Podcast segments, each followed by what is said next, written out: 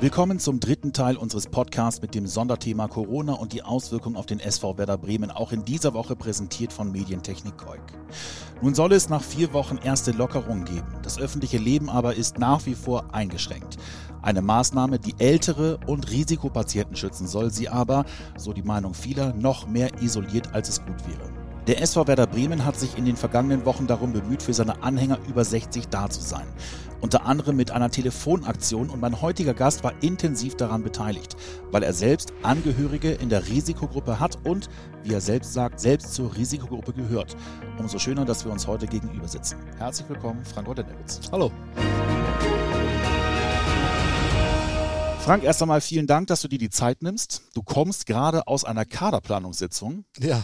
Wie oft könnt ihr euch denn überhaupt noch sehen? Also das ist ja kein normales Arbeiten im Moment mehr. Ja, sehen also eigentlich nur über Videokonferenz, also über, über, über Skype äh, machen wir die Kaderplanung alle 14 Tage. Ist zwar sehr schwer im Moment, da ja keine Spiele, Spiele zu sichten sind. Äh, Im Moment läuft halt alles über Videosichtung ab. Aber nichtsdestotrotz müssen wir unsere Kader nächste Saison vollkriegen. Du bist ja vornehmlich für den äh, ähm, Leistungszentrums, also für den U-Bereich zuständig, was die Kaderplanung angeht. Ähm, wie funktioniert das denn gerade? Also wie sichtest du denn potenzielle Kandidaten? Ja gut, wir haben natürlich unsere, äh, unsere Spieler in der, in der Sichtung, gerade im U17 und U19-Bereich, die wir bei uns in unserem System auf unseren Listen haben und die kann man natürlich jetzt ganz intensiv per Video-Scouting äh, nochmal äh, beobachten und, und, und einschätzen. Also andere gucken die ganze Zeit Netflix und du guckst dir die ganzen Tag Fußballvideos an. Genau. Fußballspiele. Mittlerweile jetzt nach vier oder fünf Wochen habe ich schon rechteckige Augen. Fällt gar nicht auf, kann ich nebenbei sagen. Ähm, guckst du dann vornehmlich ähm, die eigenen Spiele nochmal an, weil wir natürlich auch gucken wollen, dass wir Spieler aus der U17, U19 hochziehen in den nächsten höheren Jahrgang? Oder ist es schon so, dass du auch dann darüber hinaus eben über die Ligen auch die anderen Mannschaften dir anguckst? Nein, das sind äh, fast nur äh, aus anderen Mannschaften, andere Spieler. Unsere eigenen äh, Spieler, Jugendspieler, die kenne ich eigentlich. Also wenn ich die nicht äh, kennen würde, dann könnte ich meinen Job nicht machen. Jetzt ist es ja so, wenn ihr ähm, von den aus der Scouting-Abteilung unterwegs seid, das ist ja wie so eine wie so ein Inner Circle. Das sind ja auch oftmals ehemalige Spieler, die man ja auch noch aus eigener Zeit kennt, ähm, wie so eine Big Family. Ähm, ehrlicherweise, wie sehr vermisst du die Kollegen? Ja, was man halt vermisst, ist überhaupt diese, diese Reiserei, die, die, diese, die Stadien, die, die Spiele, das vermisst man. Die Kollegen natürlich auch. Man, es ist immer lustig, wenn man äh, den einen oder anderen wieder trifft. Also heute haben wir mit Pierre, Pierre Lebarski nochmal wieder äh, geschrieben, der hat heute 60. Geburtstag. Glückwunsch nochmal. Und habe ihm auch geschrieben, dass er jetzt ja zur Risikogruppe gehört und er aufpassen soll. Nein, man vermisst das schon, aber es ist total ungewohnt. Also sowas habe ich in, in, meinem Leben auch noch nicht gehabt. Das äh, ist immer schön, wenn man mal ein bisschen zu Hause ist, aber jetzt vier, fünf Wochen nur zu Hause eingesperrt, das ist schon was ganz anderes. Gibt es denn Leute, die du eigentlich immer triffst, wenn du unterwegs bist? Ja, häufig äh, trifft man dieselben Leute, weil es sind ja auch Scouts, die dann vielleicht dieselben Gebiete, die die haben und dann man trifft häufig dieselben, ja.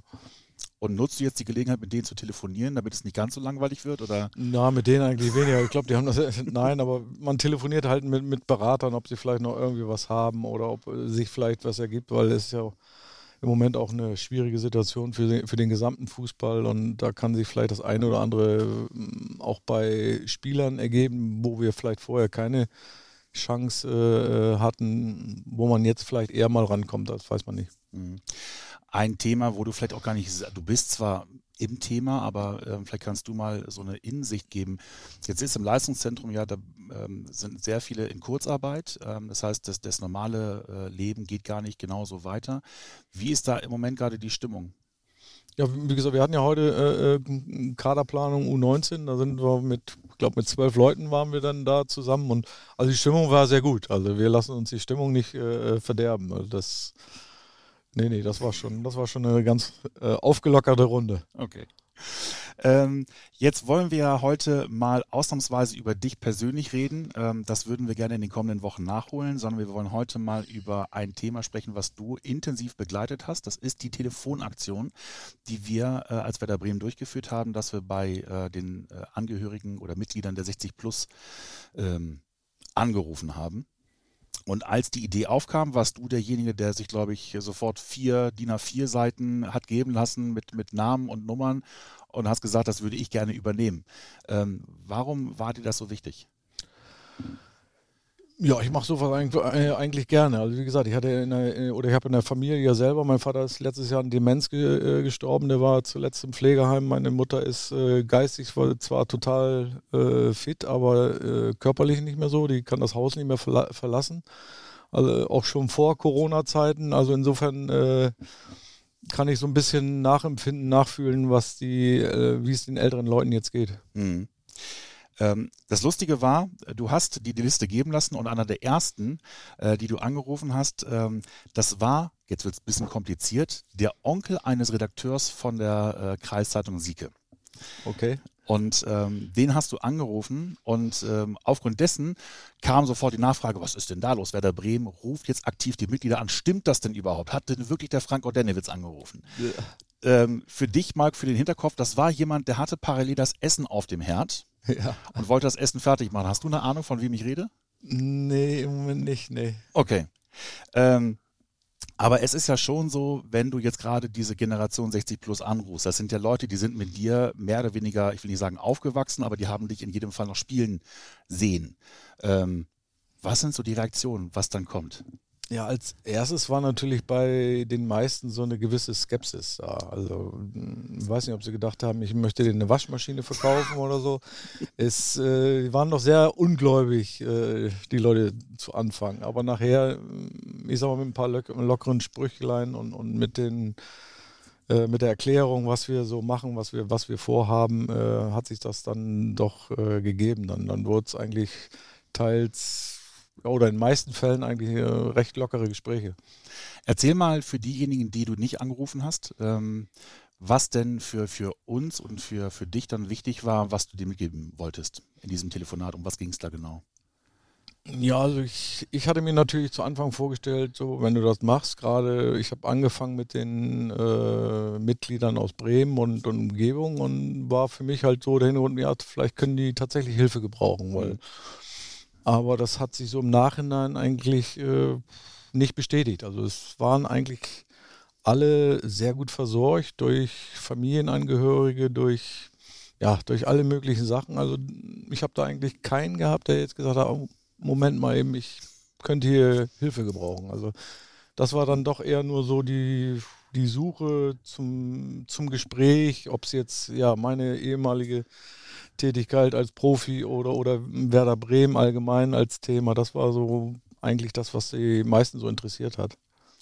Das klingt jetzt doof, aber ist man dann enttäuscht, dass man nicht mehr helfen kann, dass man im Grunde nur abfragt, ob alles gut ist? Oder hätte man sich gewünscht, dass man da vielleicht noch mehr helfen kann?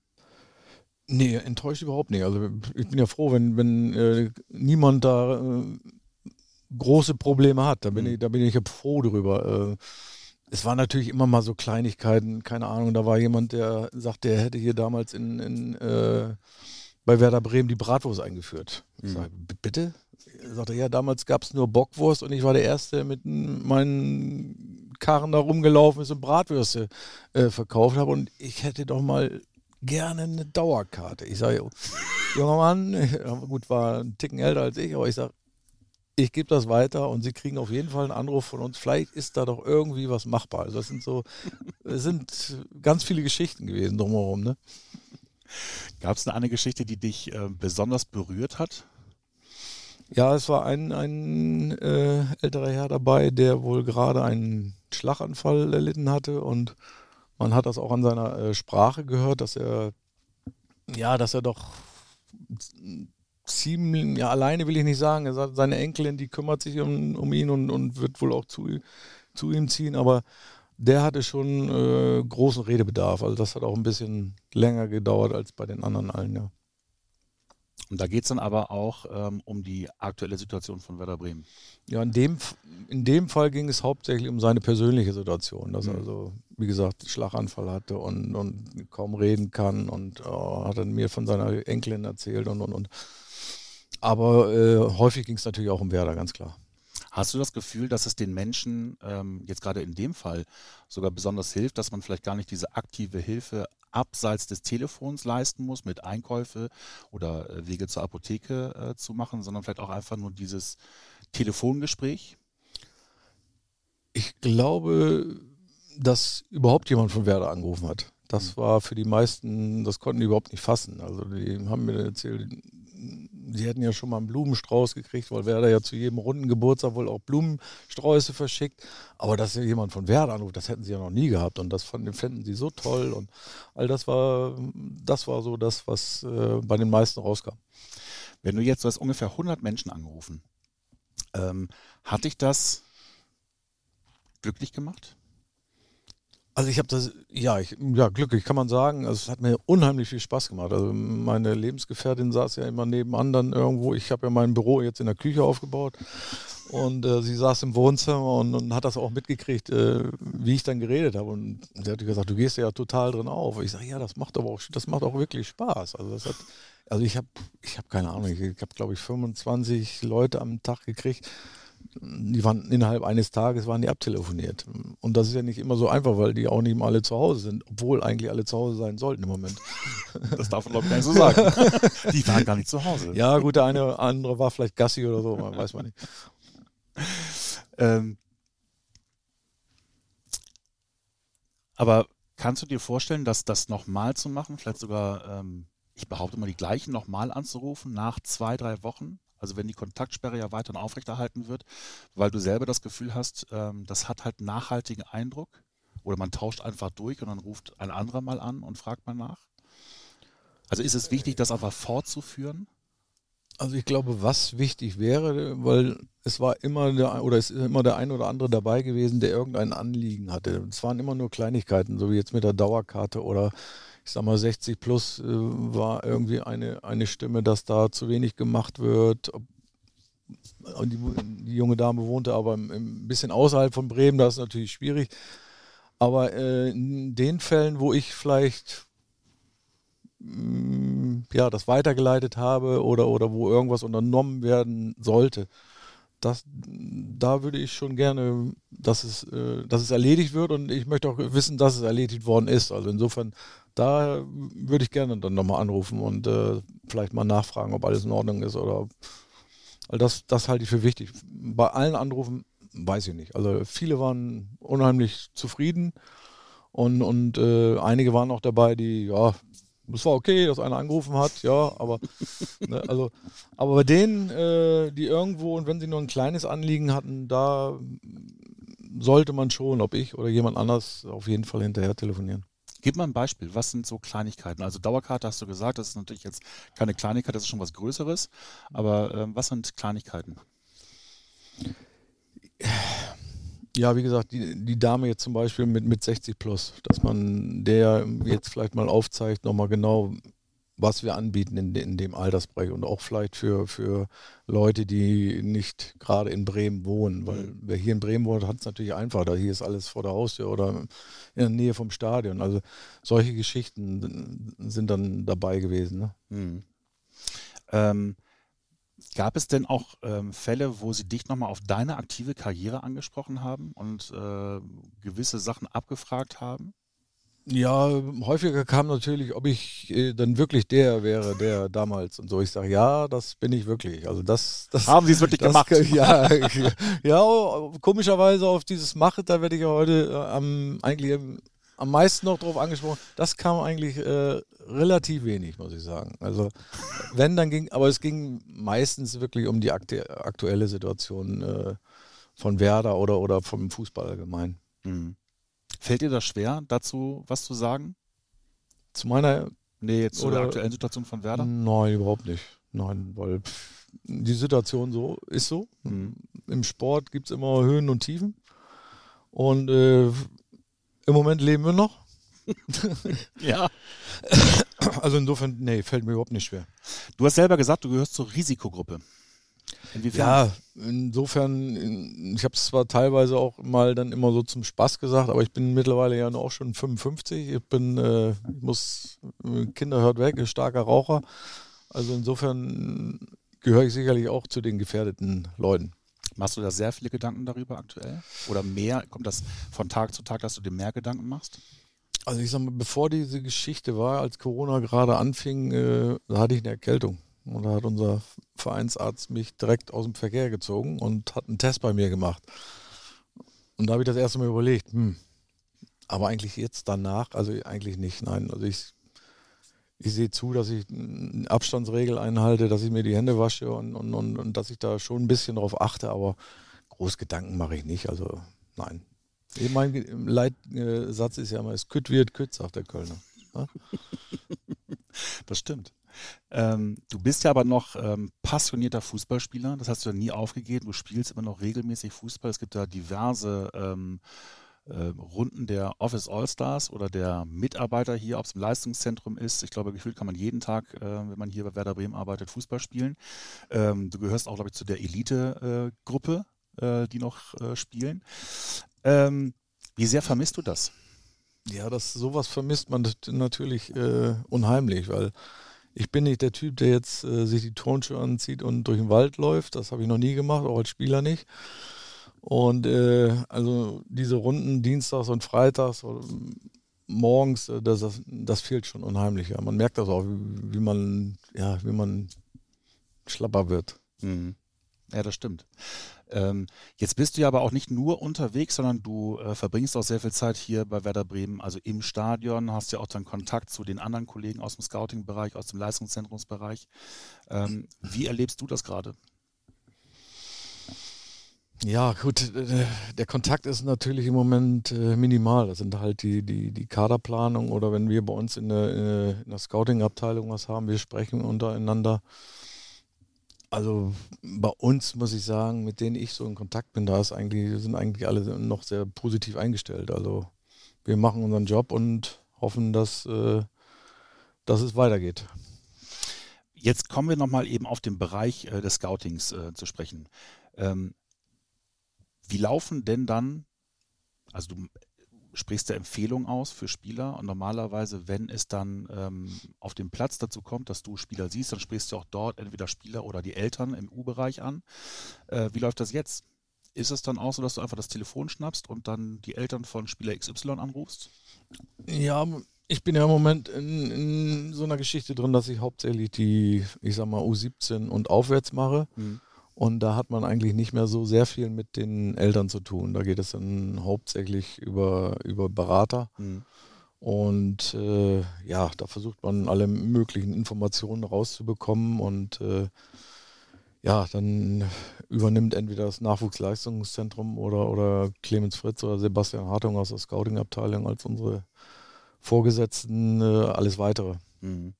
Aber normalerweise ist es schon so, korrigier mich, dass du ja auch ähm, gerade im persönlichen Kontakt auch immer noch abschätzen kannst, wie tickt denn so ein Spieler eigentlich? Das ist ja anhand von Videos deutlich schwieriger zu erkennen, oder? Ja, das ist, ist sowieso, es ist, es ist, also äh, zum Scouting gehört eigentlich die Live-Sichtung. Also Vorher haben wir immer gesagt, Videosichtung ist eigentlich äh, dazu da, um den ersten Eindruck, Eindruck zu kriegen. Hm. Nur mittlerweile können wir uns vier oder fünf Spieler von, äh, Spiele von jedem Spieler angucken.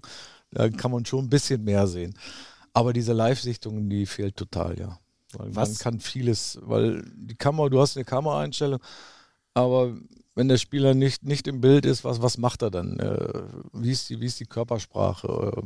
Also es ist gut, es ist okay, aber die Live-Sichtung kann man nicht ersetzen. Ist es vielleicht dann gerade interessanter oder kannst du einen Spieler besser beurteilen, wenn er eben gerade nicht im Fokus ist, wenn er nicht gerade in der Situation der Ballführung ist, sondern eben eher außerhalb ist, wie er sich da verhält? Ja, es gibt, äh, das ist manchmal auch so eine kleine Gefühlsgeschichte, wie, wie, wie jemand sich äh, gibt, wie die Körpersprache ist ich sag mal, was macht er? wenn ich als Stürmer äh, immer wieder gefault werde, was mache ich da? Raste ich aus oder, oder, oder halte ich gegen? Oder das sind manchmal so Kleinigkeiten, die äh, für mich auch dann ganz entscheidend sind, äh, für einen Stürmer jetzt zum Beispiel. Mhm. Ähm, Jetzt ist es ja so, dass wir uns alle irgendwie neu kennenlernen. Du hast selber gesagt, also dein Homeoffice ist in der Küche. Ja. Ich habe sonst keinen Platz. da erkennen sich, glaube ich, ganz viele wieder, die aktuell auch gerade Homeoffice machen. ähm, was erlebst du denn oder was, was lernst du denn gerade, ähm, vielleicht auch für dein späteres Leben, wo du sagst, das ist gerade ein Umstand, damit muss ich gerade klarkommen, aber das finde ich auch gerade ganz angenehm. Ja, also erstmal glaube ich, weiß man erst jetzt, oder ich wusste es eigentlich schon immer, aber jetzt erst recht, was für einen tollen Job wir eigentlich alle haben. Und das zweite ist natürlich privat, ist natürlich auch die Geschichte, äh, ich hocke jetzt meine Ollen schon fünf Wochen auf, auf der Pelle und äh, wir verstehen uns noch gut. Also das ist auch äh, verwunderlich. Das ist für die Rente dann ganz wichtig. Ja, genau. Schon mal ein kleiner Test. Frei nach Loriot. Was machst du denn hier? Ich wohne hier, aber doch nicht um halb zehn. Ähm, aber gibt es etwas, worauf du sehr schwer verzichten kannst gerade? Was dir besonders fehlt? Ja, das ist schon die, die, die, das Rausfahren, die, die Live-Sichtung und auch die ganze äh, Kommunikation mit den äh, Mitarbeitern hier im, im, Verein. Das ist schon, das, das fehlt total. Also ja. im Fußball kann ich mit meiner Ollen auch nicht drüber reden, das ist schwierig. Äh, also insofern ist schon schwierig. Du hast sie dir ausgesucht. Ja, ist ja auch gut. Ich, äh, aber im, im Fußball, äh, ja, da brauche ich andere Gesprächspartner. Glaubst du denn eigentlich, und das betrifft ja jetzt nicht nur den großen ähm, Kosmos äh, Profifußball als solchen, sondern auch vielleicht den U-Bereich, glaubst du, dass diese ähm, Pandemie etwas verändern wird, nachhaltig?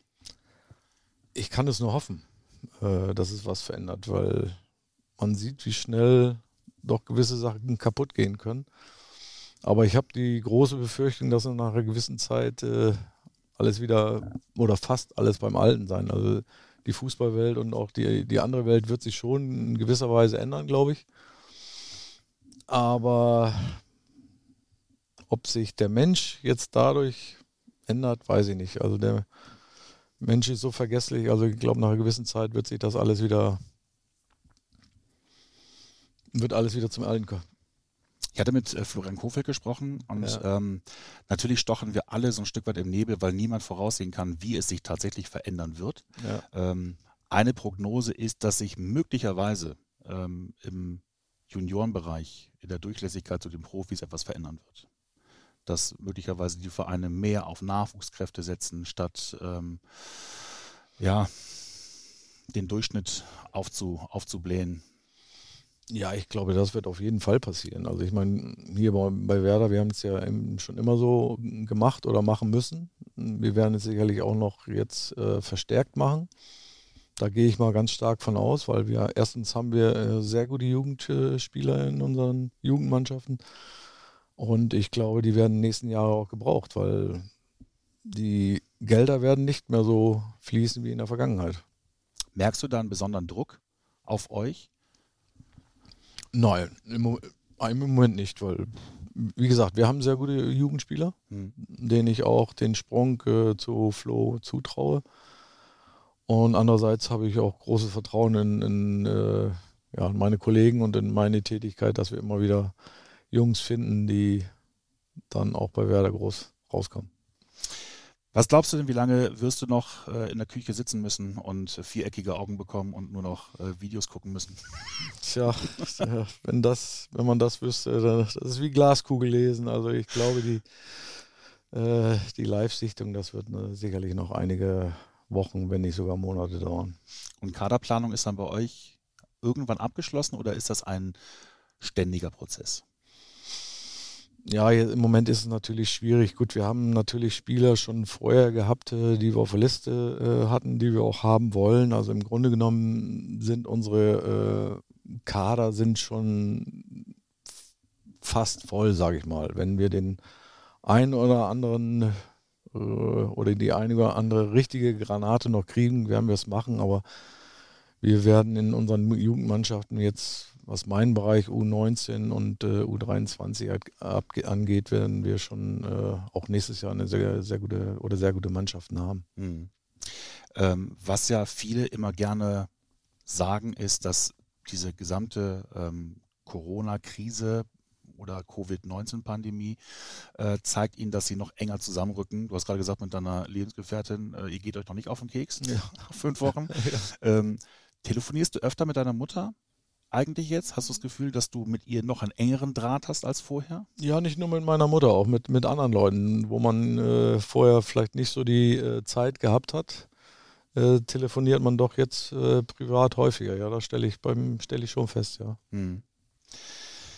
Du hast ja nun einige Jahre auch in Japan Fußball gespielt. Ähm, wie hast du noch Kontakt dahin und ähm, wie nehmen die gerade die Situation? Achso, muss man kurz den noch ein bisschen heranmachen. Eben kurz, genau. ja. Hm. Hast du noch Kontakt äh, nach Japan und wie nehmen die die Situation gerade auf? Ja, ich habe noch sehr viel Kontakt nach, nach drüben äh, durch ja mit ehemaligen äh, Mitspielern oder einen sehr guten Freund, einen japanischen Freund, den ich schon seit über 30 Jahren kenne.